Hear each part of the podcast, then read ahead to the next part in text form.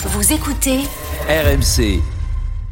On va vous raconter l'histoire, la story sport du jour avec Alex et on va parler de Teddy Riner. Teddy Riner qui incarne la France qui gagne. On va- bon, si Teddy Winner. Teddy Winner. Ah, si, je rappelle tout son palmarès, on est là jusqu'à midi, mais euh, voilà, double médaille d'or olympique, on soit champion du monde de judo. Et sa notoriété est telle qu'il fait l'objet d'une offre record de 15 millions d'euros de la part de l'UFC, qui est un peu la, la Ligue des champions des sports de combat. Oui, tout d'abord, quel plaisir de parler de Teddy. C'est toujours l'occasion pour nous de mettre en avant notre cher Morgan Mori, la voix du judo sur RMC. On revient en 2016 au JO de Rio. Les frissons sont toujours là. Il va gagner des secondes. Ne pas sortir du tatami, Teddy. Ne pas sortir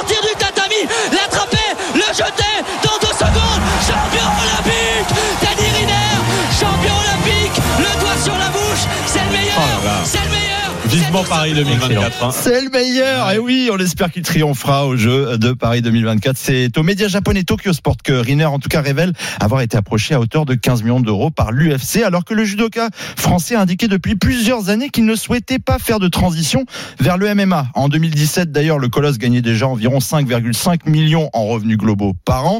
En même temps, du haut de ses 2 mètres 4, de ses 150 kilos de muscles et de son savoir-faire dans le combat, le voir dans un octogone est un fantasme qui suit Riner Mm. depuis 15 ans.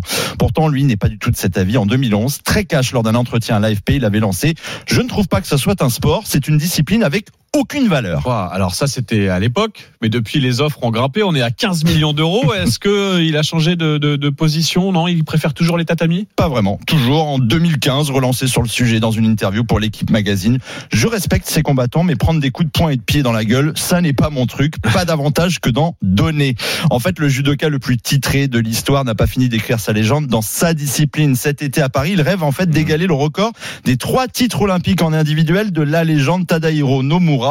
Plusieurs disciplines cependant sont intéressées dans une reconversion de Teddy Riner, le football américain avec la NFL, Ah oui, le ah bon catch, l'UFC. Alors que choisir Le français le sait déjà, aucune de ces Oh, ligues oui. ne pourront le mettre au tapis de ses envies, comme il l'a toujours dit seul. Ses enfants pourront l'arracher un jour des tatamis. Ah, médaille olympique du jeu de mots pour, euh, pour Alex. Il a réussi à mettre l'UFC que choisir dans la même phrase autant de Teddy Riner et donc non, Teddy Riner fidèle au tatami malgré les 15 millions d'euros qu'on lui propose. Bah, ce sont des belles valeurs aussi parce que oui, le judo c'est aussi un sport de valeur et C'est très rare d'avoir un sportif aussi renommé être euh, tenté, enfin approché par autant de ligues différentes de sport. Ouais, bah faut dire que quel quel. Voilà. Enfin, bon, on pourrait en ça. parler des heures et ça, ça me donne déjà envie de Paris 2024 là. foot ce- américain, ça aurait donné aussi. hein. frisson. Franchement, là. euh, Oui, on, on serait curieux de voir Ouais. ça.